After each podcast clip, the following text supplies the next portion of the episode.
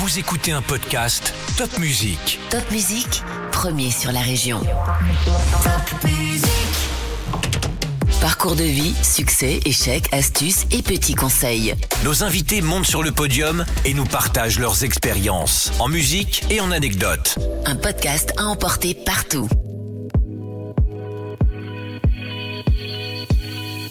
Nous, on voit rien en fait. Hein. Quand l'artiste monte sur scène, euh, ben moi je viens avec ma petite facture, enfin avec mon devis, ma facture, et, euh, et je vais discuter avec le producteur ou le représentant de la production pour euh, ben, pour établir la facture, pour établir les comptes et faire en sorte que, le reste de la soirée se passe bien, que n'y ait pas trop de, discussions. J'ai des souvenirs d'avoir croisé David Bowie sur la grande scène. Il était avec Iman Bowie, il était avec son épouse, et ri- rien que de, croiser son regard, on est, on est, voilà, on est sous charme. Enfin, il avait un charisme exceptionnel. Alors Oasis, par exemple, ils, avaient demandé des, euh, des M&M's verts. Sylvie Chauchois dirige entre autres le Zénith de Strasbourg, le plus grand de France. Elle va nous raconter comment on gère une entreprise aussi particulière, comment on fait briller les autres sans se mettre en scène, comment on passe de 4 salariés à 110 coéquipiers pour une soirée, comment on reçoit 400 000 personnes par an. Cette ancienne nageuse, entraîneuse d'un centre de haut niveau, côtoie des vies d'artistes depuis longtemps. Des Eurokéennes de Belfort jusqu'au Zénith de Strasbourg, Bordeaux, Dijon et bien d'autres salles qu'elle dirige, Sylvie maîtrise, discrète. Un trait de caractère, la discrétion chez cette femme surprise de recevoir la Légion d'honneur pour son parcours exceptionnel. Aujourd'hui, Sylvie monte sur le podium et nous partage son expérience. Bonjour Sylvie. Bonjour, merci d'être là. Merci à vous surtout. Alors Sylvie, vous allez nous raconter, déjà on est très curieux de savoir comment on gère une entreprise comme le Zénith. C'est pas une entreprise comme les autres. Non, c'est pas une entreprise comme les autres, mais euh, je pense que diriger, c'est s'encadrer de compétences. Et euh, tout seul, on peut pas faire grand-chose, même si, si nous ne sommes pas beaucoup aux Zénith de Strasbourg, puisque nous ne sommes Vous que êtes quatre, Ouais. J'ai des compétences autour de moi, des collaborateurs euh, fiables et euh, fiers d'être là et de, et de diriger avec moi l'en- l'ensemble des, des processus pour, euh, pour l'ouverture et la programmation du Zénith. Alors c'est quoi euh, diriger un zénith? C'est accueillir euh, bah, déjà beaucoup de monde. Vous êtes Oui, le plus alors- grand zénith de France à Strasbourg? C'est ça. Alors c'est le plus grand zénith à 12 000 personnes. Il n'y a pas d'autres zéniths de plus grands. Il y a des arénas ensuite. hein. Les autres programmes Ah, ok. euh, immobiliers étaient des arénas. Et cet équipement a été choisi euh, donc à l'époque en 2000, je crois, ou en 2002 euh, par le- l'Eurométropole de Strasbourg. Euh, c'est un bâtiment donc qui appartient à l'Eurométropole. Nous avons un contrat avec C'est le l'Eurométropole. cas pour toutes les villes, ça? En général, où il y a beaucoup de délégations, ce qu'on appelle les contrats de délégation de service public, puisque la collectivité euh, estime qu'elle préfère mettre des professionnels à gérer ce genre de bâtiment euh, plutôt que de d'embaucher des, des salariés municipaux. euh, D'accord. elle, elle ne saurait pas faire, elle ne saurait pas Mhm. euh, euh, avoir une réactivité aussi grande que, que dans le privé. Et donc nous, nous avons un contrat depuis l'année 2008. Nous avons donc euh, 15 ans d'existence aujourd'hui. Nous avons été renouvelés à chaque fois. Le groupe Espace TSE et l'entreprise SNC Zénith de Strasbourg gère ce, ce- voilà ce bâtiment, ce, ce paquebot, je dirais, depuis 15 ans. On a été renouvelé trois fois et là nous avons re-signé pour 10 ans. Nous sommes là jusqu'en 2029. D'accord. Et alors le, le, le zénith, c'est une invention française, ça? Oui, oui, oui, absolument. Ça date de 1980, euh, François Mitterrand, euh, Jack Lang, et la, la volonté euh, pour le monde du spectacle euh, de d'avoir des équipements adaptés pour recueillir, accueillir des, des artistes. C'est-à-dire que avant 80, les artistes étaient accueillis dans des parcs expos euh, sans, sans acoustique, dans des euh, dans des équipements de toile, dans des des, des chapiteaux. Euh, on a vu ça sur nos, sur nos places publiques quand on était petit.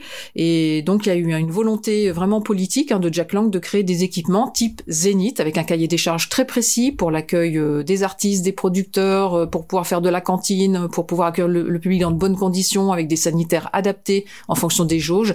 Être modulable aussi, puisque nous, on peut accueillir jusqu'à 12 000, mais on peut aussi accueillir une jauge de 2000, on sait faire. Avec Mhm. des jeux de rideaux, on arrive à fermer, à faire une petite boîte noire. Donc voilà, c'est c'est vraiment le concept Zénith qui, euh, donc aujourd'hui en France, il y en a 17. Nous sommes l'un des derniers à Strasbourg. L'un des plus récents, vous voulez dire Oui, enfin des plus récents qu'il y a 15 ans, mais derrière nous, il y a eu celui d'Amiens, euh, et il y en a eu encore un autre, un ou deux, mais c'était- on était vraiment à la, la, la fin de ce concept, de ça. Parce qu'aujourd'hui, on fait quoi? On- maintenant, aujourd'hui, on fait des arénas. Ah d'accord. Je Des- croyais qu'Arena c'était plus grand, non? Non, oui, oui, en général c'est plus grand. Ouais. Oui, c'est beaucoup plus grand et c'est surtout adapté pour faire du sport spectacle, Ah. c'est-à-dire pour avoir également du sport, pour avoir des matchs de basket, du tennis, du handball, euh, ce qui manque aujourd'hui à Strasbourg et c'est pour ça que le Rhenus va être euh, voilà refait, Mhm, le stade mhm. de foot va être refait et voilà les Zénith. Mais c'est vrai que euh, à 10 ans, à 10 ans près, sans doute que la collectivité aurait peut-être construit une arena. Alors, comment vous arrivez à devenir directrice du Zénith de Strasbourg? Alors, d'abord, moi, j'ai une question. Euh, être directrice d'un Zénith, c'est déjà euh, côtoyer des artistes tout le temps? Oui, alors on, on croit hein, que je bois du champagne avec les artistes tous les soirs, mais non. Alors je dirais que je les côtoyais beaucoup plus quand j'étais à Belfort, aux Eurocaines de Belfort. Ah, ça, vous allez nous raconter. et euh, dans la salle que je programmais, euh, moi j'ai toujours respecté les, les enfin le- la loge, le coin loge. Pour moi, à un moment donné, quand l'artiste arrive, il est chez lui, euh, donc on ne va pas le déranger. Donc, Mais vous pas- l'accueillez quand même. pas toujours. Ah, pas non, toujours. non, non, non. Euh, les artistes, ils sont, ils sont là pour bosser et ils ont pas forcément envie d'être dérangés une fois qu'ils arrivent dans la loge. Ils, ils arrivent souvent au dernier moment. Enfin, ils arrivent, il est 17h, 16h, 17h. Ils font la balance et ils ont un petit rituel. Ils vont dans la loge, ils vont faire une petite sieste ou ils vont manger un truc ou. Il n'y a pas de répète. Et si si c'est la balance, Ah, hein, qui la a- balance, voilà, qui a, qui a qui a 17 heures à peu près. Et puis après, bah, ils attendent que, que que le public arrive, que la salle soit remplie. Ils ont des, des échauffements de voix, etc. Il n'y a pas forcément un moment où ils disent bon allez, je vais aller dire bonjour à au directeur ou à la directrice de salle. Et et, et je ne suis pas non plus quelqu'un qui va aller forcément taper à la porte pour dire c'est moi que voilà et je suis euh, la directrice de la salle et voilà. Si je les croise, oui, je peux les croiser, je vais les croiser à la cantine, je vais les croiser euh, quand, quand on va faire les comptes parce que dans ce métier on fait les comptes au cul du camion comme on dit. Je vous Donc le soir, après le Voilà. spectacle pendant le spectacle. Pendant le Ouais, spectacle. C'est-à-dire que nous, on voit rien, en fait. Hein. Quand l'artiste monte sur scène, euh, ben moi, je viens avec ma petite facture, enfin avec mon devis, ma facture, et, euh, et je vais discuter avec le producteur ou le représentant de la production euh, pour euh, ben, pour établir la facture, pour établir les comptes et euh, faire en sorte que, que le reste de la soirée se passe bien, que n'y ait pas trop de, de discussions. Euh, Ah, donc parce que c'est pas discuté avant le, le, si, c'est discuté, le contrat est signé, le devis est, le devis est signé, la compte est versée, mais euh, le producteur essaye toujours de, de rabioter quelque chose. Que ça marche ou que ça marche pas, il faut toujours que la salle fasse un petit quelque chose. Ah et, ouais. et à Strasbourg, ils ont jamais grand chose. C'est d'usage. ouais, c'est d'usage. C'est d'usage. Mais bon, c'est de plus en plus difficile. Ouais, c'est ce qui, c'est ce qui est à la limite le plus contraignant aujourd'hui, c'est la discussion de la facture parce que c'est dur pour tout le monde. Ouais. C'est-à-dire que vous pouvez imaginer qu'aujourd'hui, les spectacles sont en vente depuis un an, un an et demi. Donc quand la billetterie, le, le montant du billet a été établi sur un certain budget de production et donc un nombre de dates de tournée, euh, il n'y avait pas l'inflation qu'il y a aujourd'hui, il n'y avait Mhm. pas le coût euh, des, des, des fluides euh, importants, le coût du carburant pour les smirmorques, etc. Et euh, donc ils ont établi un billet à 50 euros, imaginons, mais peut-être qu'il fallait le vendre à 53 pour pouvoir équilibrer euh, le, le, le coût du soir. C'est ça. Donc ça, discute. pas prévu. Donc, actuellement, Ouais. ça discute vraiment beaucoup. Ouais. D'accord. Salle comble, en général, c'est salle comble? Alors on a une moyenne, non, on a une moyenne de 4005 à 5000 personnes. Des 12 000, on en fait 10 par an à peu près. Ça, c'est les grandes affiches. Ça, c'est les grandes affiches, ouais. Mais on a un, un- équipement qui permet, pour un concert à 5000 personnes, par exemple, de travailler confortablement, de gagner du temps au montage, au démontage. Les producteurs aiment bien venir dans cette salle parce qu'elle est très facile d'accès. Il y a trois grosses portes camions. Donc les smirmorques rentrent dans la salle. hein. c'est toujours un peu Mm. euh, difficile à imaginer, mais les SMI rentrent dans la salle, on décharge, on ressort la SMI, on en fait rentrer une autre. Euh, donc il y a une noria de camions comme ça le matin, et ils accrochent ensuite sur un grill technique qui est un bijou, euh, qui est euh, unique en France et qui leur permet vraiment de travailler dans de très bonnes conditions et de façon de façon rapide. Ils gagnent au démontage, ils gagnent facilement une heure ici par rapport à notre équipement. Comment vous avez appris ce métier? Alors, je l'ai appris sur le tas. Je, je pensais pas faire ce métier du tout. Euh, il n'y avait pas d'école. De toute façon, à- à- en 1990, il n'y avait pas d'école de spectacle. En 80, quand, quand j'ai fait des études, euh, je suis tombée vraiment dans le spectacle par hasard. Je cherchais du boulot à Belfort. Euh, je, je, je faisais Vous des êtes ménages. originaire de, de Belfort. Alors, je suis née à Lille. J'ai grandi à Lille. Je suis, je suis une, une ch'timi, pure, su- pure souche. et euh, j'ai grandi en Picardie. Et ensuite, je me suis donc investie dans la natation et je suis partie à Lyon. Donc investi dans la natation euh, en tant que nageuse. deux secondes, ouais. Voilà. Euh, J'étais nageuse de compétition. Et puis... euh, C'était euh, votre c'était mon sport. C'était mon, c'était mon votre sport. souhait euh, de devenir nageuse oui. professionnelle? Oui, ouais, Ouais. ouais, c'est ça. Et puis, euh, bon, en vieillissant, je me suis intéressée à l'entraînement. J'ai été maître nageur à la piscine de, de Saint-Quentin, dans l'Aisne, pendant trois ans. Je me suis très très vite ennuyée d'être assise sur un, un, bassin tout au long de la journée. Ça ne m'a pas beaucoup plu. Et en parallèle, donc, j'entraînais des nageurs euh, le soir et j'ai eu la, la, possibilité de rejoindre l'entraîneur de, de l'équipe de France à l'époque à Lyon, Michel Paulin. Et je suis partie donc euh, en 84 à Lyon entraîner avec lui le, le centre de haut niveau. Et lui, il entraînait l'équipe de France, donc j'ai appris beaucoup de choses. Et euh, j'ai rencontré mon mari à une formation de deuxième degré d'éducateur sportif. Lui, il était handballeur, entraîneur de handball de l'équipe 1 à Belfort. Et donc moi j'étais sur Lyon et puis euh, il devait me rejoindre sur Lyon et finalement euh, euh, euh, Jean-Pierre Chevènement, qui était le maire de Belfort, lui a demandé de rester à Belfort et donc il m'a dit ta copine on lui trouvera du boulot, fais l'avenir à la piscine de Belfort, on va lui on va l'embaucher et une fois que j'ai une fois après avoir démissionné de Lyon, je me suis retrouvée à Belfort sans travail parce que la piscine a été fermée euh, pour des raisons techniques. Ah. Donc je me suis retrouvée au chômage en 88 1988 89. donc j'ai fait des petits boulots j'ai fait des ménages dans les hôtels. Donc moi, ma chambre d'hôtel, quand je la quitte, elle est toujours propre et les serviettes sont bien. parce que je, voilà, j'ai tellement vu des, des chantiers euh, quand, quand, je faisais du ménage dans les hôtels. J'ai gardé des enfants. Enfin voilà, fallait bien manger. Et euh, j'ai appris qu'ils cherchaient une secrétaire standardiste pour un festival qui s'appelait Festival Le Ballon le président du territoire de Belfort, Christian Proust, plus jeune euh, président d'un département en France à l'époque, euh, souhaitait faire un événement pour le bicentenaire de la Révolution française. Donc euh, ça rappelle le, le défilé Good sur les Champs-Élysées mhm. à l'époque en 89. Et donc j'ai postulé par hasard, comme j'ai postulé sur plusieurs postes et j'ai été prise parmi d'autres pour être secrétaire standardiste au festival Le Ballon. Et donc ce festival est devenu en 1980, donc en 89 Festival Le Ballon, en 90 est devenu les Eurokéennes de Belfort. Et il est toujours les Eurocaines de Belfort depuis plus de 30 ans aujourd'hui, et j'y suis resté 20 ans pour, pour terminer directeur général des Eurocaines de Belfort. Donc c'est vraiment, j'ai vraiment appris sur le tas, bah, le métier, enfin voilà, la confrontation, euh, voilà, aux, problématiques qui vous font progresser finalement. Et donc c'est à ce moment-là aux Eurokéennes, c'est vous qui choisissiez les artistes, qui les contactez? Non non non, alors les Eurokéennes c'est pareil, c'est une équipe hein. Nous étions au début nous étions 7 8, ensuite une dizaine, 12 euh,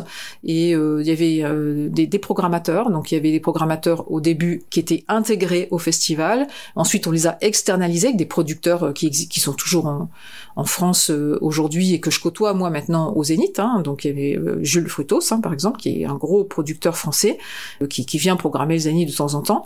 Et donc, euh, c'était soit internalisé, soit externalisé. Aujourd'hui, la programmation, elle est internalisée. Il y a un programmateur aux Eurocaines de Belfort. Il y a une musique qui vous rappelle un peu ce, ce temps-là?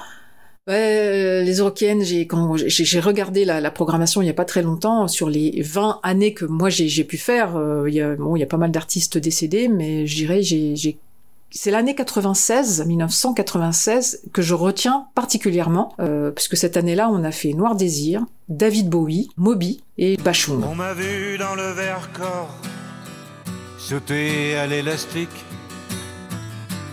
voleur d'enfort au fond des criques. J'ai fait la cour à des murennes, j'ai fait l'amour, j'ai fait le mort t'étais pas né. À la station balnéaire, tu t'es pas fait briller. J'ai tes gants de crin, je Pour un peu, j'ai trempé. Histoire d'eau.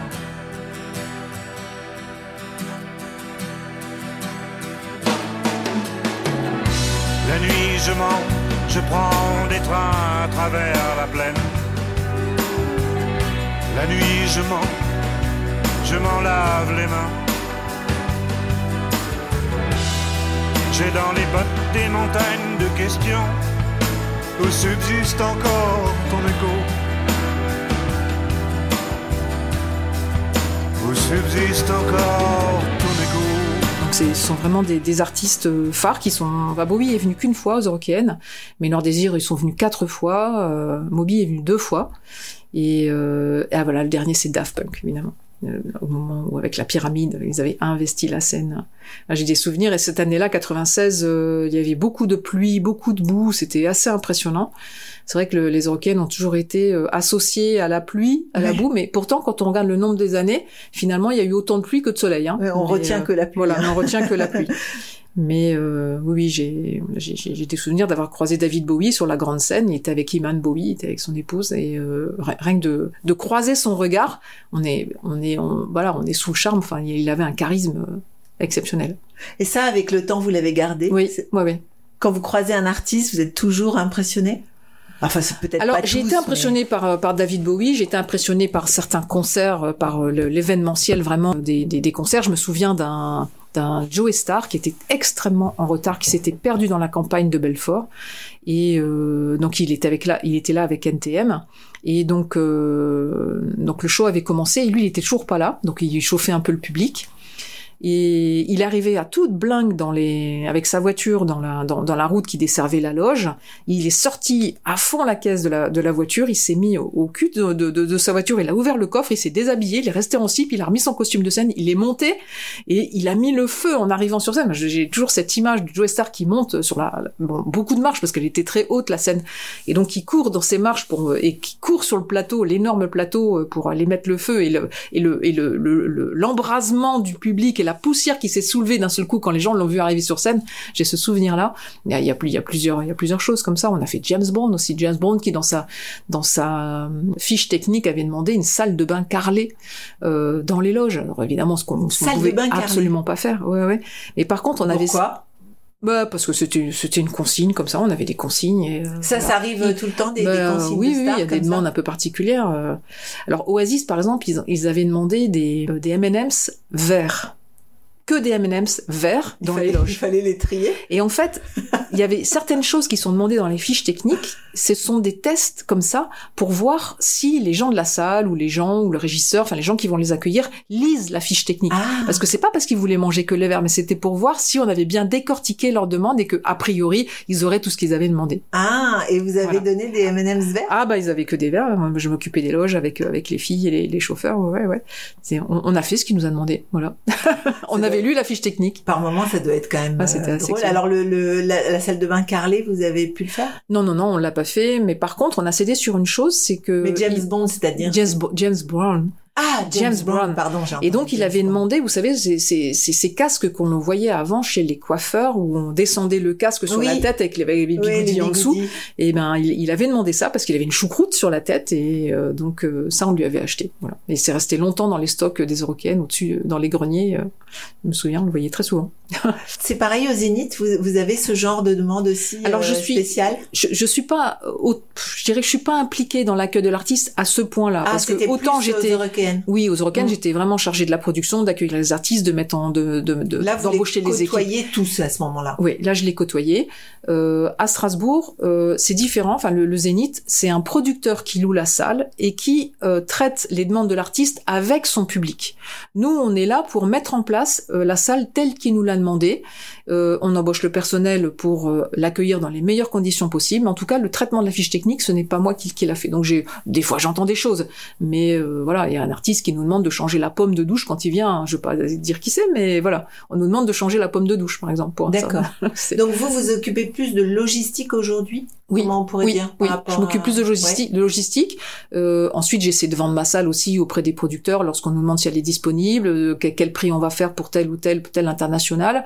Euh, donc voilà, on est aussi euh, euh, à rechercher la programmation, euh, mais il y a quand même un automatisme de se dire on va aller aux Zénith de Strasbourg comme on va aller à, à Nantes, à Rouen ou, ou à Dijon. Les Mhm. Zéniths sont quand même dans une routine de, de tournée. Donc euh, et donc ensuite le producteur fait, fait ce qu'il a à faire, il fait, il fait son il fait son travail d'accueil de l'artiste.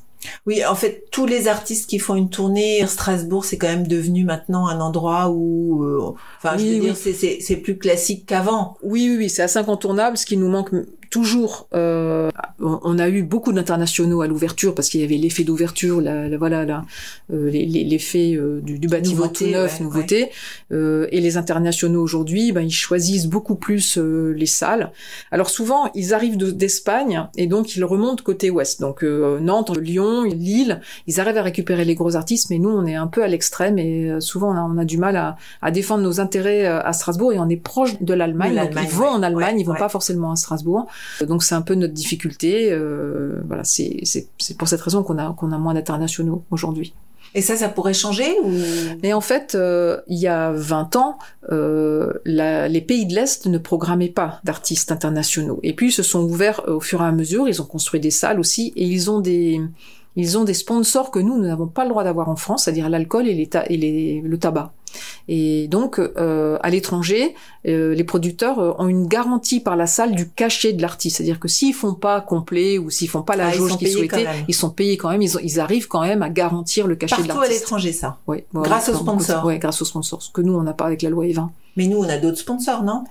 Ben oui, mais euh, ça suffit pas. Ça suffit pas. Les artistes préfèrent avoir, euh, comme comme maintenant, une garantie. En fait. Oui, et puis euh, aujourd'hui, il y avait que la France, l'Angleterre, l'Italie qui recevaient, les Allemands qui recevaient. Aujourd'hui, ça va vraiment loin dans les pays de l'est, et donc ils ont toujours le même nombre de dates pour de dates pour l'Europe. Donc ils vont faire deux, trois dates en France au lieu d'en mhm. faire six ou dix euh, à l'époque. Voilà. Donc c'est c'est la rareté. Et donc, euh, vous avez une influence là-dessus? Vous allez voir les producteurs, vous vous proposez la salle? Enfin, Oui, oui, D'ailleurs, les salles, parce que vous avez plusieurs salles euh, en gestion. Alors, le groupe a plusieurs salles en gestion. En Zénith, nous avons le Zénith de Rouen, de Dijon, de, de Nancy. On fait des gros plein air à Nancy. On a des très gros plein air cet été. Euh, Zénith de Strasbourg. Et donc, euh, on, m'a confié la, la, la, la, supervision, on va dire, de ces équipements pour le groupe, une dizaine de salles pour le groupe, en plus du, du Zénith de Strasbourg. Et euh, donc effectivement, on va, on essaie de vendre nos salles aux, aux groupes, aux producteurs français, aux producteurs internationaux. Et donc c'est une discussion permanente parce qu'on a aussi les concurrents qui, qui se présentent. Hein, donc c'est mhm. celui qui sera le moins cher qui offrira le plus, quoi. Ouais. Donc vous vous déplacez, vous faites des salons, vous allez comment ça se euh, On va dans les festivals euh, et puis on voit les producteurs. Il y a des réunions nationales aussi euh, avec le syndicat par exemple qui nous permet de côtoyer les, les, producteurs et puis on les appelle, on reste on reste en contact, ouais, bien sûr. Vous faites combien de spectacles par an?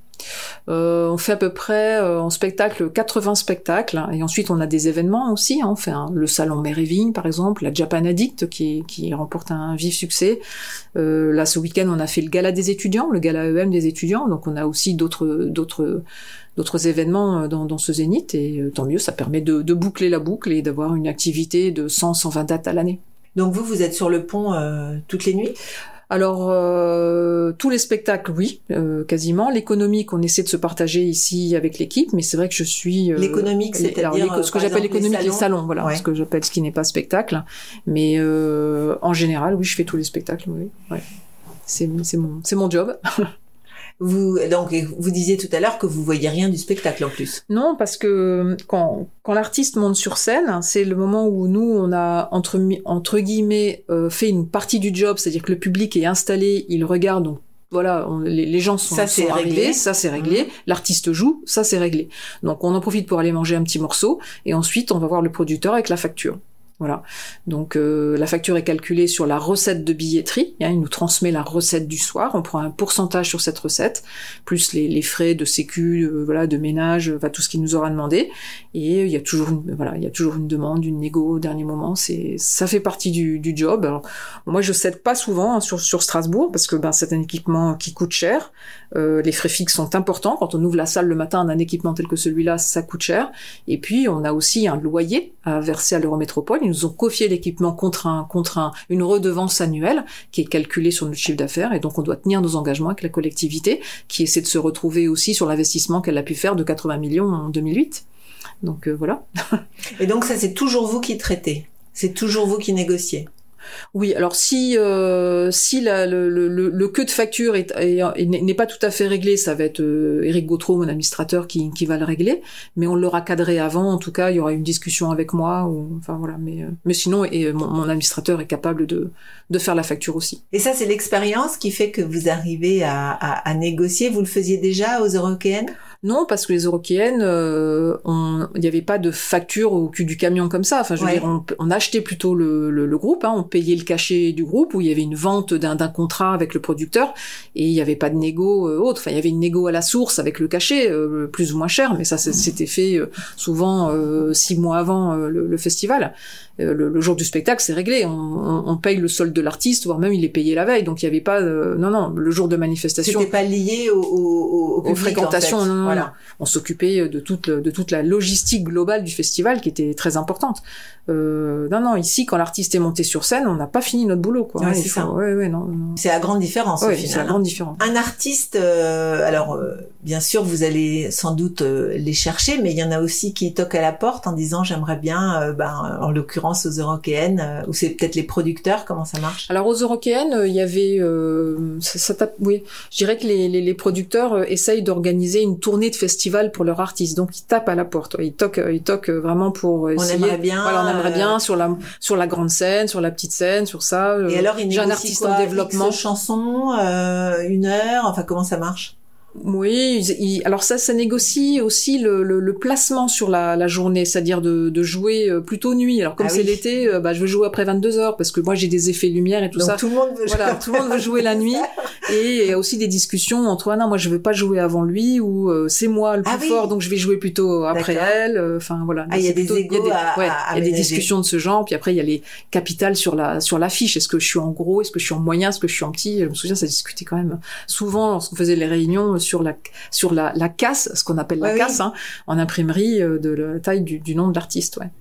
Et ça c'est en amont, c'est vous qui Ça en ça. amont. On le faisait en, en commun avec euh, l'équipe de com. Ouais, ouais. Mais là vous avez quand même découvert la difficulté de gérer euh, les égos de chacun, non? Ah oui oui oui. Parce que ça, vous, euh, vous veniez du sport, c'était Ah oui, pas- moi je quoique. connais- Ouais, mais moi je pas pas pas au niveau dans, dans lequel j'étais, je connais je connaissais pas ça, mais au, au début moi je, je, je ne touchais pas à ça. J'ai commencé à, à avoir des responsabilités dans le festival au bout de 7-8 ans. Donc au début j'ai- au début j'ai appris, j'ai voilà j'étais une éponge, hein, j'écoutais et puis euh, après on se forme et puis on se casse la gueule puis on monte et puis euh, voilà et on, on prend des coups et puis euh, et puis voilà on continue. Le plus gros On gadin apprend. qui vous On est apprend. arrivé? Bah je, je je saurais pas dire. euh, je saurais pas dire, j'oublie assez vite en fait euh, les gadins, je me redresse. On, tombe six on se relève sept fois en fait hein, dans ce monde.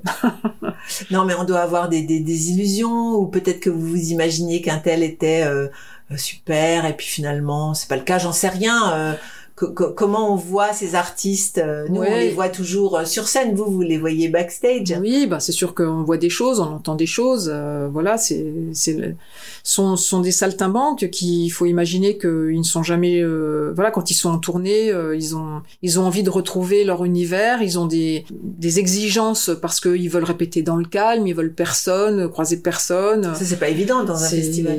Ah non, dans un festival, non, c'est c'est plus difficile. Parce que là, ils viennent, ils sont tout seuls. oui, Donc, euh, Ici- à la ici, limite, ça va. le zénith est Voilà. à eux. c'est ça. Mais dans un festival, Dans un festival, c'est- c'est d'autres conditions. Euh, Ils vont ils, ils vont jouer un peu moins longtemps que sur une tournée, par exemple, et puis ils vont être euh, en, en, en formule euh, où ils viennent pas avec la technique. C'est-à-dire que la technique, elle est elle est elle est, elle est quasiment euh, inclue dans le prix, et ils vont rajouter quelques quelques effets. Mais on, on essayait d'avoir pas trop de technique à monter entre chaque artiste, parce que là, c'est quand même des artistes qui s'enchaînent les uns Eh et oui. les autres, donc des changements de plateau en permanence. Alors qu'au qu'au Zénith, euh, non, c'est Oui, un plateau la salle, elle est réservée euh, pour l'artiste. Il y a Mm. une première partie, mais qui va se mettre devant le rideau, et puis l'artiste aura la scène pour lui euh, pendant, pendant deux heures, quoi. hein.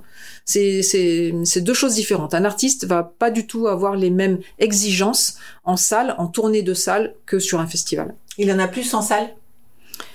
Bah, en salle, il est, il est, chez lui, c'est-à-dire que il sait que ce qu'il va avoir dans sa loge, c'est vraiment ce qu'il aura euh, exigé avec le producteur sur toute la tournée, les conditions d'hôtel, de transport, une voiture, un avion, un truc. Voilà, il aura eu ces exigences-là au départ. Euh, alors qu'en festival, bah, il va s'adapter un peu, Ouais. euh, voilà, à la météo, le plein air, ouais. euh, à la, à la roulotte qu'il va avoir en, en loge, ou alors une, une tente ou euh, un gymnase à côté, ou enfin voilà, c'est carrément un gymnase. bah parfois ça arrive qu'on aménage des loges dans un dans un bâtiment Mhm. qui est juste à côté par exemple. Mhm. Donc c'est Mhm. des équipements sommaires. c'est une sacrée expérience Ils le quand savent. même. hein. Ouais ouais c'est. Non non je pensais pas du tout faire ce métier-là. Moi je n'avais jamais vu un spectacle en live lorsque lorsque j'ai assisté au, au premier concert en 1989. Je ne quoi savais votre premier je concert ne savais pas ce que c'était. Euh, c'était euh, Jean-Louis Aubert. J'étais euh, j'étais dans, dans ce qu'on appelle le layer dans la scène. J'avais droit à une heure de pause. J'avais briefé toutes les hôtesses et tout ça. On ouvrait l'accueil public et puis j'avais une, heure de pause. Et donc je suis allée écouter le, concert de Jean-Louis Aubert. Je me suis mis dans la ferraille sur les côtés et j'ai été soufflée par ce que j'ai vu parce que je, je n'avais jamais vu un, un, chanteur en vrai, on va dire. voilà. Le live, je ne connaissais pas. Moi, j'avais, j'étais, euh, mes, mes week-ends, je l'ai passé sur les bords de piscine en maillot de bain, donc euh, je savais pas du tout ce que c'était qu'un concert live. Et alors, qu'est-ce qui vous a le plus impressionné? Bah, C'est, c'est l'énergie euh, des artistes et, euh, et le et la communion avec le public. C'est vraiment ça qui, qui m'a qui m'a beaucoup euh, surpris. Voilà, qui, qui m'a donné envie de continuer. Qu'est-ce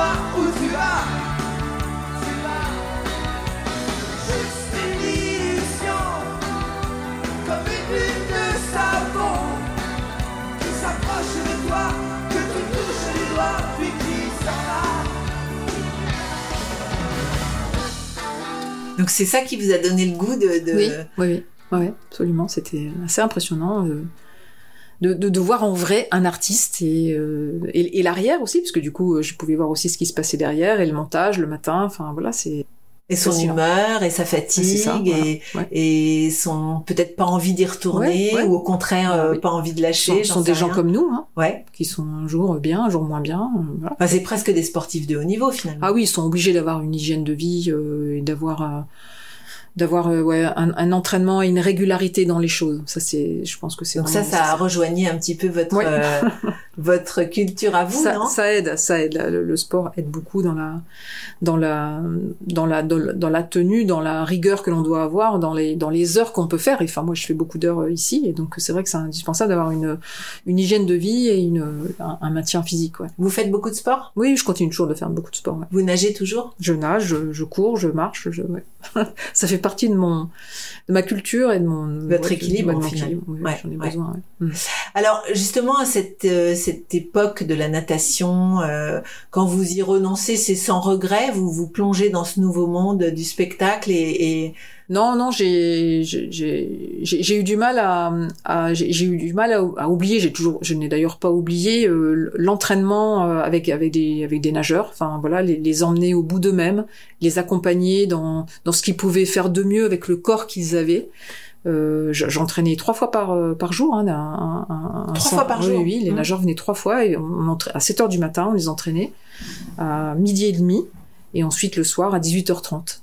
Donc ils étaient dans un sport-études. Oui, c'est ça, j'allais demander. Voilà. Et, euh, et, donc ils étaient accompagnés. On avait mis en place des navettes. Et vous, vous aviez fait un sport-études Non, non, moi j'ai pas fait de sport-études du tout, du tout. Euh, mais c'était euh, après des entraînements aussi, euh, de, des footings, de, de, de, la muscu, et puis les compétitions tous les week-ends, les compétitions, les stages de natation. Enfin voilà. Donc pour vous à cette époque-là, c'était sport du matin au soir? C'était sport tout le temps. Oui, c'était sport tout le temps avec eux. Ouais et avec la même euh, envie, c'est-à-dire c'était plus vous qui étiez dans le bassin. Ah oui. Peu importe? Ah oui, non, peu importe. J'avais, c'était au, contraire, on a, on a, j'avais rendez-vous avec mes nageurs. J'étais contente de me lever, voilà, à 6 heures pour les accompagner à 7 heures et de les et, et de les aider à, ben, à performer, quoi, être au, au fond d'eux-mêmes et voilà. C'est pas si différent ce que vous faites aujourd'hui parce que vous vous couchez à pas d'heure pour accompagner les artistes qui sont. Euh... Oui, si on veut, mais bon, c'est ils sont pas artistes. Euh, enfin, ils sont, ils ont. Non, ils sont pas artistes grâce à vous, non, mais ils sont, ils vont donner peut-être le meilleur d'eux-mêmes euh, en spectacle Zénith. On fait, on fait en sorte, effectivement, en équipe. Moi, j'insiste vraiment sur le fait qu'on travaille en équipe pour euh, euh que l'artiste soit au mieux de lui-même, qu'il y ait le chauffage adapté, qu'il y ait le public le mieux placé possible, qu'il n'y ait pas de trou dans la salle, qu'il voilà que tous les gens soient. Parce qu'ils le voient ça. Eh ben, ça, ils le voient surtout que mm. nos, chaises orange. Hein, donc quand ils mm. voient un trou devant lui, donc on essaie de boucher les trous avec les hôtesses, etc. Donc on, vraiment, on est euh, toute la famille du Zénith. Voilà, les gens qui travaillent pour accueillir l'artiste sont vraiment euh, ont à cœur de faire en sorte que tout se passe bien à tous les niveaux. Alors justement, cette famille, on va dire que tous les jours à table, vous êtes quatre. Oui, c'est Et ça. d'un coup, il va falloir ouvrir à beaucoup, beaucoup de monde. Effectivement, donc on Comment a- on manage ça? Bah, on a des on a des prestataires avec lesquels on travaille euh, toute l'année, euh, qui sont investis autant que nous. Ben, Donc c'est pour les hôtesses, c'est pour euh, Les le- hôtesses, le- les barman, la sécurité, la les sécurité, barman. les, les SIAP, ce qu'on appelle le service incendie. hein. Ensuite, il y a aussi le, tout, tout le service road, aménagement technique hein, de, de la salle. Et donc, on, on a de la plus petite jauge à la plus grande jauge, plus ou moins de monde à chaque fois. Et euh, donc, ce sont des prestataires de services qui... euh, qui Mais que vous euh, choisissez comment oui, que, que l'on choisit et que l'on fidélise. Vraiment une, grande satisfaction du, du, du personnel qu'on qu'on a aujourd'hui au Zénith. Donc là, il y a un briefing avant, avant Oui. le spectacle. C'est ça. ça. se passe? Donc euh, deux heures avant l'ouverture des portes, on réunit les chefs de chaque service. On les informe du déroulement de la soirée. euh, Est-ce qu'il y a un entracte, La, la jauge, l'entracte, euh, voilà, la première partie, s'il y en a ou pas, à quelle heure arrive, à quelle heure va monter l'artiste, à quelle heure il va sortir. Est-ce qu'il y a un accompagnement particulier à, la- à sa sortie de scène? Euh, Est-ce qu'il y a des signatures après? Est-ce que voilà, des, des- Mhm. des consignes toujours? Et donc euh, ensuite les chefs vont briefer eux leurs équipes. La soirée se déroule, on est en relation avec les talkies et on est là au cas où. Ensuite eux ils font leur boulot et nous on est là en soutien S'il y y a quelque chose. Voilà. Et il y a combien de personnes alors euh, en Ah général? ah bah on peut aller jusqu'à 150 personnes sur des grosses jauges. 150 Oui, personnes. oui, oui, oui, oui, ouais. C'est des, gros équipements. Donc là, c'est quand même, vous avez aussi appris le management. Oui, est-ce que c'est naturel ou est-ce qu'on l'apprend? Je pense qu'on oui, je pense qu'on on l'apprend aussi, on affine au fur et à mesure des, des années, mais euh, l'équipe autour de moi euh, fait, fait aussi en sorte de, de, de manager les, les gens euh, sous, sous leur responsabilité. Ouais. Et quand vous avez sous vos- votre gestion euh, le Zénith de Dijon, le Zénith de Bordeaux, le Zénith euh, euh, ou la ville de Nancy, vous m'aviez Oui. parlé tout Bah, à l'heure. je, je suis en Comment soutien du, faites direct, du directeur qui est, qui, est, qui est sur place, hein, ou de la directrice qui sont sur place, qui sont là depuis plusieurs années, qui connaissent très bien leur métier aussi. Et donc, euh, bah, je suis en soutien, je les, je les accompagne s'ils ont un problème sur une négo particulière, euh, sur une problématique, un accident qui a pu y avoir y dans la salle.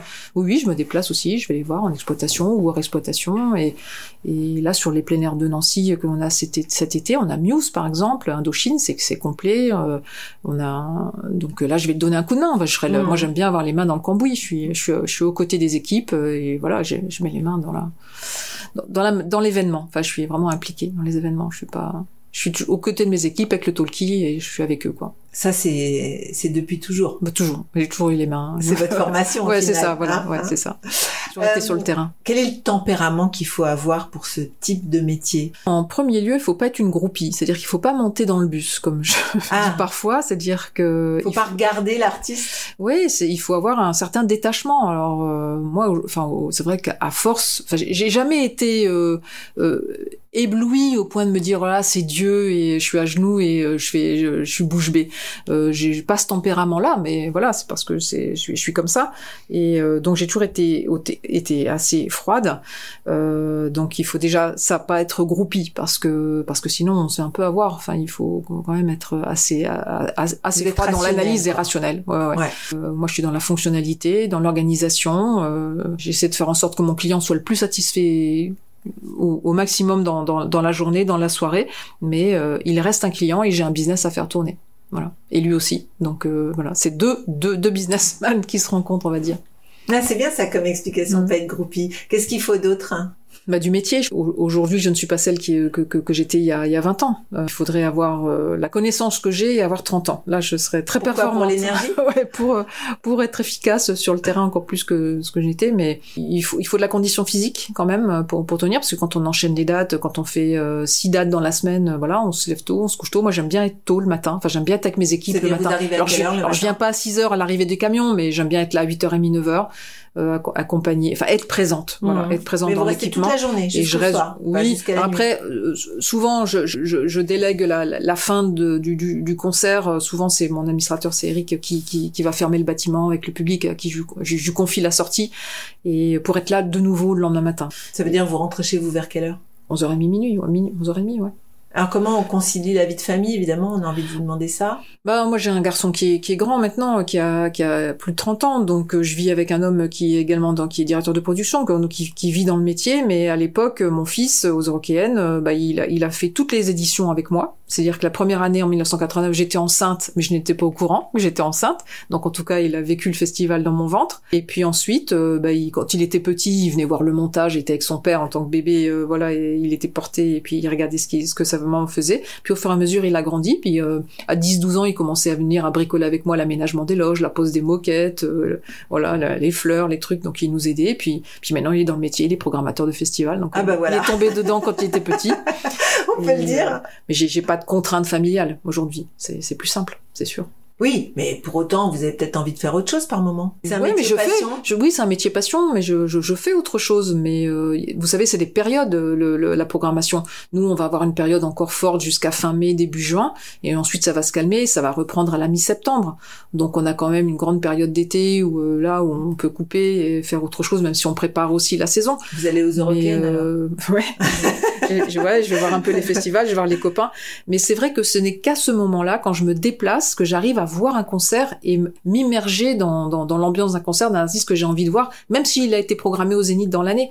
Je, je n'arrive pas à regarder un Mhm. concert parce qu'on est parce que je, je suis pas tranquille. Enfin, je suis pas tranquille. Tout se passe bien. On n'a jamais d'accident. Je, je touche du voilà du bois et du singe, mais euh, euh, tout se passe bien. Mais en tout cas, on est aux affaires, donc euh, on n'est pas on n'est pas dis. Moi, je ne suis pas, là pour se disponible. et regarder et profiter. Voilà, à Nancy, je suis allée voir Placebo dernièrement. Bah, j'étais totalement dans le concert. J'étais pas où, j'étais pas aux affaires. Donc, Mais quand vous allez ailleurs. Oui, alors les défauts que je vais regarder, ça va pas faut être forcément dans la salle de spectacle et le concert parce que bah, l'artiste, lui, il fait toujours le même show, on va dire, Ouais. hein, quand il est en tournée.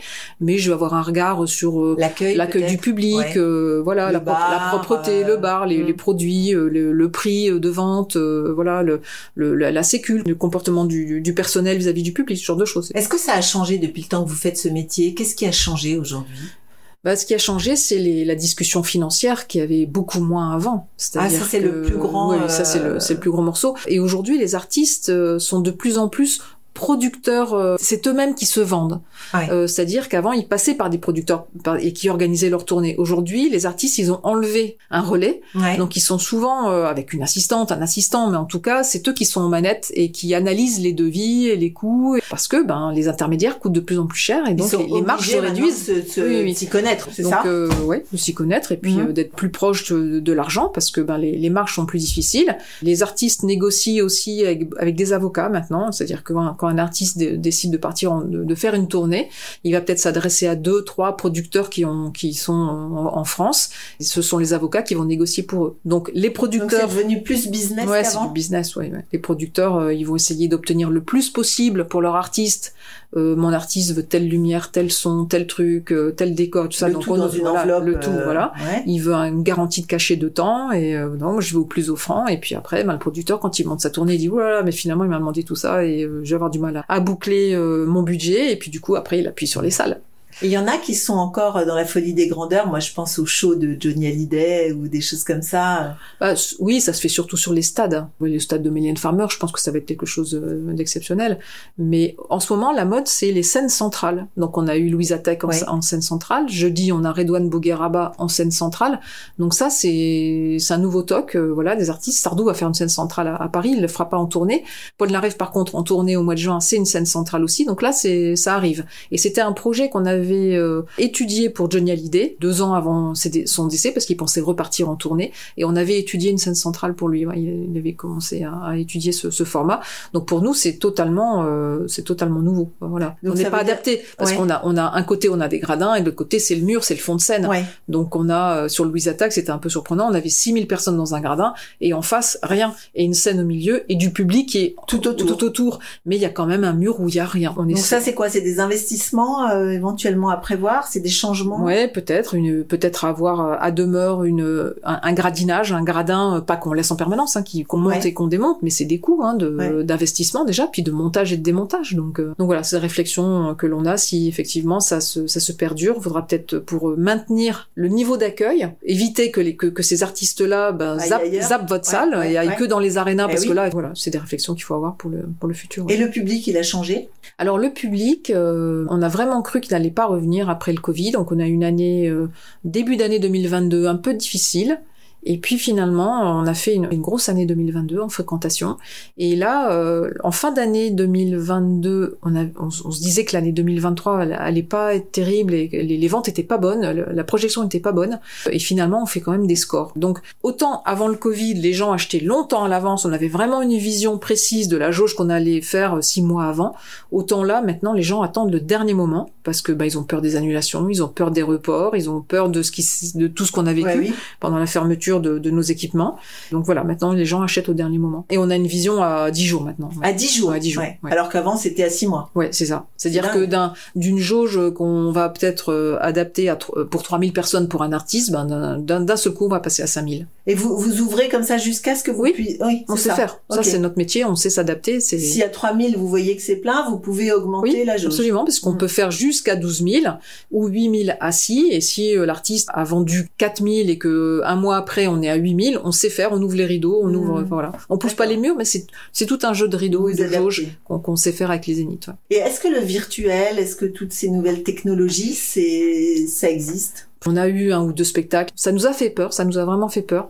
Et finalement, la mayonnaise, elle prend pas. Les gens viennent voir le live, viennent vibrer avec l'artiste. Presque qu'ils veulent viennent toucher, sentir, ouais, ouais, ouais. Non, non, y a- la communion avec l'artiste, la communion dans le public avec l'artiste, c'est vraiment, c'est quelque chose qu'on qu'on peut pas remplacer avec des images et des hologrammes. Et voilà, Ouais. Pourtant, on voit quand même de plus en plus de spectacles avec des images. Oui, alors là, on a fait Johnny Symphonique, par exemple. Alors c'était assez euh, émouvant parce que donc c'était euh, Cassard hein, qui, qui Mhm. jouait euh, sur le, tous les morceaux de Johnny, qu'on entendait la voix de Johnny, les chants de Johnny et les photos de Johnny, les voilà, les images retransmises sur les écrans géants. C'était assez prenant, euh, très très beau, très très beau concert. Mais bon, c'était pas Johnny quoi. Mais je pense à Starmania aussi, qui a utilisé beaucoup de... Oui, mais il y a quand même des artistes, hein, oui. Starmania. Enfin, il y a un support vidéo. C'est vrai Mhm. qu'aujourd'hui, on n'a plus des décors en carton-pâte.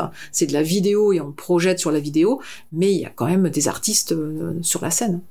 Donc pour vous, l'avenir, ce sera toujours un artiste sur scène, Oui, oui, oui. qui sera peut-être entouré de plus ou moins de d'effets spéciaux, Oui, c'est ça. Mais euh, lui reste le cœur du... Ouais. Les, effets, les effets spéciaux sont, sont À font son partie service. intégrante maintenant. Ouais. Ouais. Les écrans, c'est vraiment, vraiment partie des spectacles. S'il n'y a pas d'écran, là, les gens ont l'impression d'avoir rien vu, quoi. Et comment on s'améliore? Comment on améliore le fait que celui qui est tout derrière euh, voit aussi bien que celui qui est tout devant? Alors au Zénith, quand vous êtes euh, dans le troisième gradin, au dernier rang du troisième gradin, vous êtes quand même euh, à 80 mètres hein, de la de la scène, donc c'est très loin. Les producteurs le savent et donc ils mettent des écrans géants et des délais de son. C'est-à-dire qu'on peut avoir des reports de son dans les gradins pour que les derniers rangs entendent aussi bien que, Que les, les premiers, premiers. rangs. Ouais. Heureusement, ben, ils comptent aussi sur un public qui va qui va revenir hein, d'une année sur l'autre, donc euh, dans la tournée d'après ou qui va porter, qui va avoir un bouche à oreille important et qui va pouvoir euh, rem- remplir une jauge un peu plus tard ou un- une, autre- une autre ville, euh, voilà. Donc euh, c'est important de, de, de pouvoir vendre derrière un disque ou, ou, un, ou un DVD ou, ou des t-shirts. Et comment vous fidélisez euh, le public pour qu'il revienne euh, à Strasbourg, qu'il aille pas euh, ailleurs, bah, en Allemagne par exemple C'est la programmation. Alors c'est évidemment la- l'accueil que l'on a, hein, le- la politesse de notre de, de notre personnel, le choix dans les bars aussi. Peut-être que ça joue. Le public, s'il veut aller en Allemagne euh, voir un artiste inter- international et pas et pas le voir euh, au Zénith, euh, il va peut-être jouer là-dessus sur sur l'accueil qu'on qu'il connaîtra. Le, le parking aussi qui est Ouais. gratuit. On essaye en tout cas de s'améliorer. En 15 ans, on s'est amélioré dans les dans les accueils publics, l'accueil des personnes à mobilité réduite, euh, les personnes à handicap, les personnes qui ont des problèmes de son, d'audition. euh, il y a les bouchons d'oreilles, il y a un, ta- un tas de choses que l'on essaie de, de mettre à disposition du public pour qu'il soit le plus satisfait possible. La propreté du bâtiment. enfin, Vous aussi, vous parlez de parcours client? oui, oui, on, on parle de ça. Oui, absolument. Il faut qu'il garde une Parcours bonne... spectateur, on va dire. Parcours hein. spectateur. Ouais, parcours Et qui spectateur. garde une, une bonne impression. On fait des enquêtes, donc on, on, on sait ce qu'il aime ou ce qu'il aime pas, ce qui est bien, ce qui est pas bien, ouais. On essaie de s'améliorer chaque année. C'est un engagement qu'on a aussi avec notre collectivité. Hein. On a signé un contrat sur 10 ans avec des engagements, avec des investissements. Là, dernièrement, nous avons refait euh, la totalité des, des éviers et des sanitaires euh, dans le hall. Ils avaient 15 ans, ils avaient vécu, euh, le bois avait gonflé, nous avons mis des, des, des- les éviers en, en résine qui sont vraiment d'un aspect très moderne. Enfin, voilà, on essaye de s'améliorer au fur et à mesure. Les bâtiments vieillissent, hein, donc... Et ça, c'est vous qui, oui. qui demandez, c'est vous qui voyez, c'est vous Oui. qui euh, Ouais. proposez euh, ces améliorations. On est chargé de- d'entretenir le bâtiment, de l'améliorer. Et euh, si on casse quelque chose, on doit le remplacer. Ouais, ça c'est à notre charge, c'est pas à la charge de la collectivité. Ouais. Alors, en 2014, la Légion d'honneur. Ah oui, je me demandais ce que vous alliez euh, 2014. Je me disais qu'est-ce que j'ai programmé aux Européennes. en Qu'est-ce que j'ai 2014? fait en J'étais pas aux Européennes, 2014? j'étais au Zénith. La Alors- Légion d'honneur, mais écoutez, euh, un coup de fil un matin de la préfecture. On a le plaisir de vous informer que euh, vous avez été euh, choisi pour vous remettre la Légion d'honneur. Ils ont, je ne sais pas comment ça marche, s'ils vous suivent sur un parcours ou si quelqu'un vous recommande, je, je ne sais pas, mais en tout cas ils m'ont décrit la, la, la carrière que j'avais faite, les, la reprise des études lorsque j'avais euh, 40 ans pour passer un master parce que j'avais pas eu le bac et donc euh, j'ai fait trois ans d'études euh, parce que je, voilà, j'en ressentais le besoin euh, et de passer, ben, de faire du ménage dans les hôtels, à diriger un des plus grands zénith de France en passant par les Eurocaines de Belfort, c'est vrai que ça, ça les avait voilà marqués. C'est ça, euh, c'est ce qu'ils vous ont dit? Ouais, ouais, ouais. Euh, voilà, j'ai fait partie de la du contingent de la de, de Pâques 2014, de la Légion d'honneur de Pâques 2014. Bon, c'est quand même une fierté, non? Ah, j'étais, ouais, j'étais très fière. C'est, c'est le grand chancelier qui m'a remis la Légion d'honneur euh, le 13 juillet 2014. Et euh, j'étais très, très émue, évidemment. C'est, c'est quelque chose de, de très, de très fort. Votre famille devait être fière. Bah oui, absolument. J'ai appelé mon père tout de suite. Il était très, très fier. Après, je, la- je porte la Légion d'honneur dans des, dans des circonstances particulières. Vous la portez je pas tous les soirs Non, non. pour Non, négocier non. avec les producteurs je n'en fais Ça pourrait aider je n'en fais pas le cas du tout. euh, voilà, c'est ça, ça se garde. euh, Voilà, c'est c'est personnel. Et il n'y a pas grand monde qui le sait finalement. Ah Bah là, tout le monde va le savoir. Alors justement, ces études que vous reprenez, pourquoi? Parce que vous avez le sentiment que ça vous manque d'avoir Et en fait fait, peu euh, d'études Parce que vous avez arrêté quoi après le bac? Alors je n'ai pas eu le bac. En 83, je n'ai pas eu le bac. Donc j'ai eu l'occasion soit de reprendre une année de terminale, ce que je pensais faire, soit faire une formation de maître nageur sauveteur. J'avais eu l'occasion de, de faire cette formation qui était payée euh, toute l'année avec un contrat derrière euh, de, de maître nageur. Et donc j'ai testé. J'ai dit bon bah si je suis prise, je fais maître nageur. Sinon je reprends une année de bac. Ah, D'accord. Et puis j'ai été prise. Voilà. Donc euh, ben j'ai commencé ma carrière dans la natation, maître nageur au début, j'entraînais déjà des, des enfants et puis la possibilité de rejoindre ensuite un, un entraîneur de haut niveau à Lyon. Et au bout de à 40 ans, j'avais appris, beaucoup de choses sur le tas de façon empirique aux Eurocaines de Belfort. Et je sais pas, il y a une force en moi, je ne peux pas vous dire pourquoi, qui m'a incité à, à faire une valorisation des acquis pour passer euh, donc euh, le bac une licence, mais pour aller en master. J'avais vraiment envie de, de, de passer un master de, de management et de gestion d'entreprise. Pas de spectacle, mais en tout cas de gestion, parce que j'avais les mains dedans hein, aux Eurokéennes et j'avais appris beaucoup de choses, mais des choses que je comprenais pas forcément pourquoi je les faisais de, de telle sorte. Et donc euh, j'ai, ça m'a permis de passer, euh, passer un cap dans la compréhension. Et puis, euh, et puis voilà, j'ai, eu- j'ai eu un master au bout de trois ans avec mention. Et j'ai, j'ai les six premiers mois ont très très difficile. Je me, je me suis dit que j'avais tapé trop haut, que j'y arriverais pas, parce qu'il fallait remettre le cerveau quand même à, à, il fallait à apprendre. Il fallait retourner à l'école. C'était des C'était en du- présentiel ou... C'était en présentiel, en cours du soir le vendredi et le samedi toute la journée Ah oui. pendant trois ans. En Et plus du boulot de la semaine. Oui, en plus du boulot Et de en la plus semaine. de votre fils, puisque vous aviez Oui, déjà il était petit, et puis il fallait apprendre par cœur, et il fallait faire les exercices, et enfin c'était du boulot le soir à la maison. Mais euh, voilà, j'ai eu un master à plus de 40 ans passé.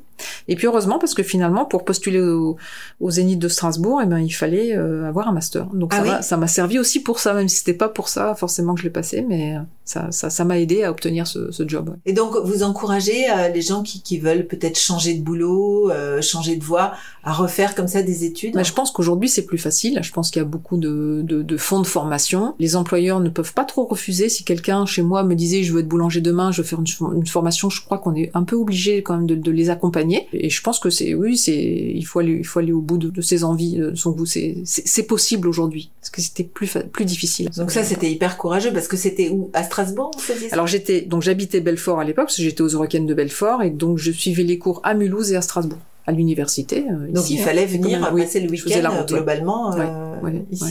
Ouais, mais je suis pas morte. Hein. Non, mais vous avez beaucoup d'énergie, je pense. Oui, oui. Encore Il une fallait fois, avoir la, de la euh, force morale, ouais, c'est ouais, sûr. ça. Ne pas, ne pas, même s'il y a des, il y a des moments de doute, mais euh, on se raccroche ensuite et puis. Vous euh, avez un mental de sportif? Oui, je pense que oui, oui, oui. Mm. Donc mine de rien, cette formation, elle a été aussi euh, ultra importante.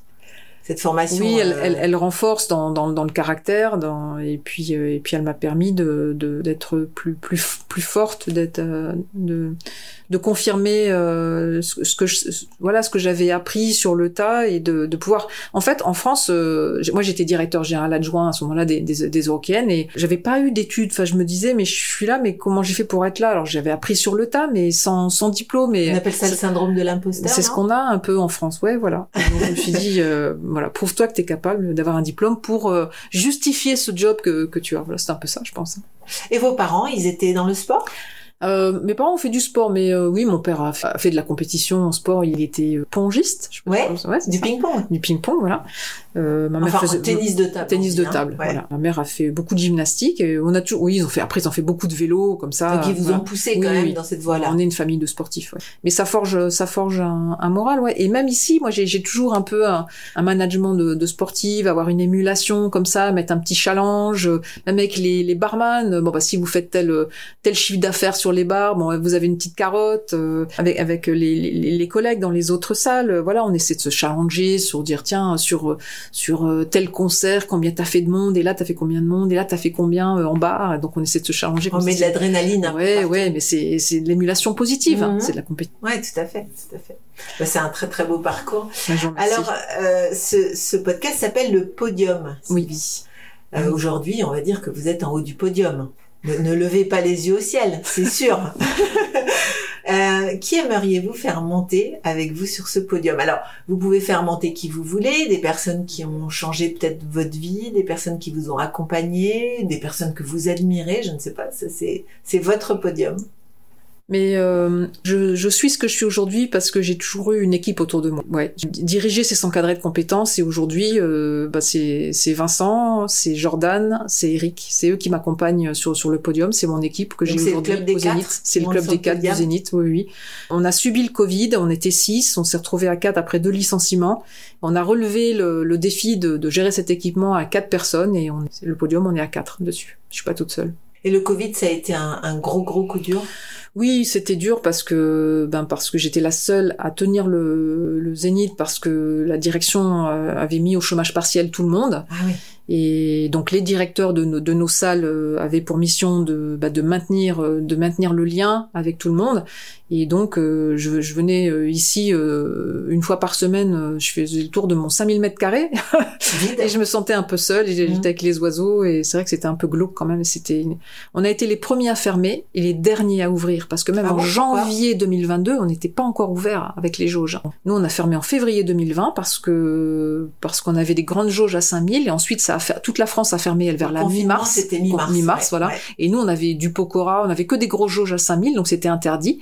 Donc on a fermé très tôt et euh, on a rouvert euh, les derniers. Le spectacle, enfin les événementiels en général, ont été vraiment euh, très Oui, très a très eu trois touchés. confinements avant que Ah vous oui, oui, c'était hein. oui, oui, c'était très très difficile.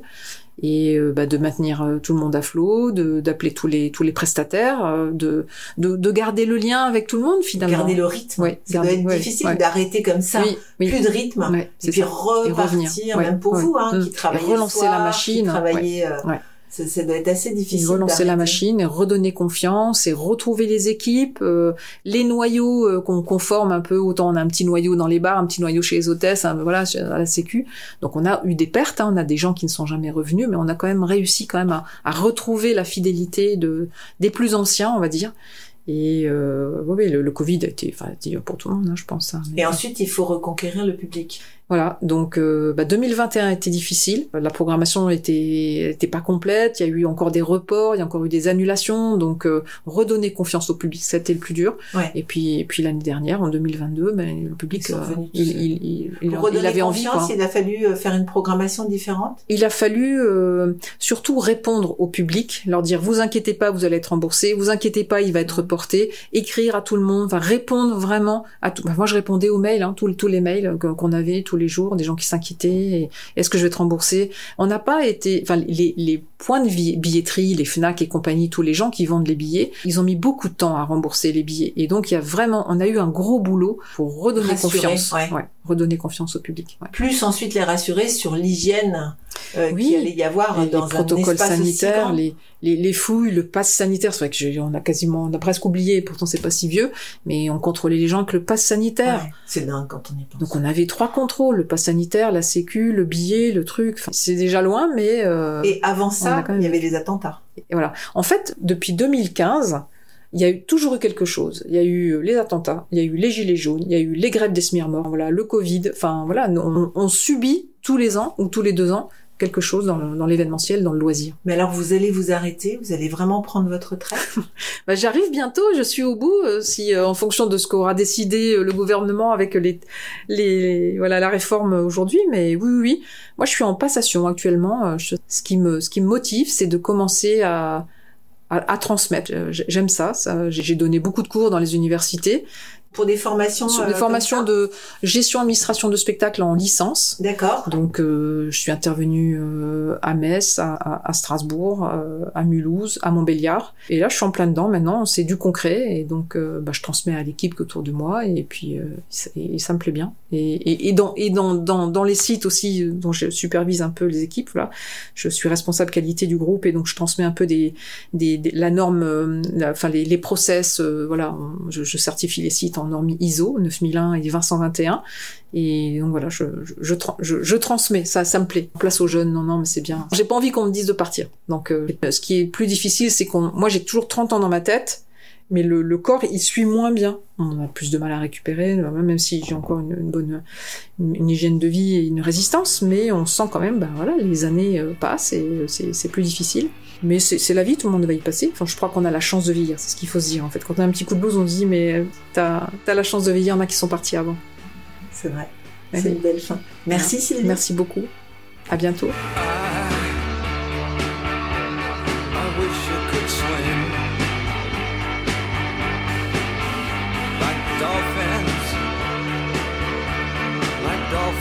Swim. Though nothing, nothing will keep us together. We can beat them forever and ever. Oh, we can be heroes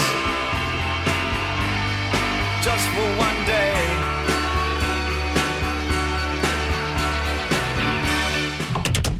Parcours de vie, succès, échecs, astuces et petits conseils. Nos invités montent sur le podium et nous partagent leurs expériences en musique et en anecdotes. Un podcast à emporter partout.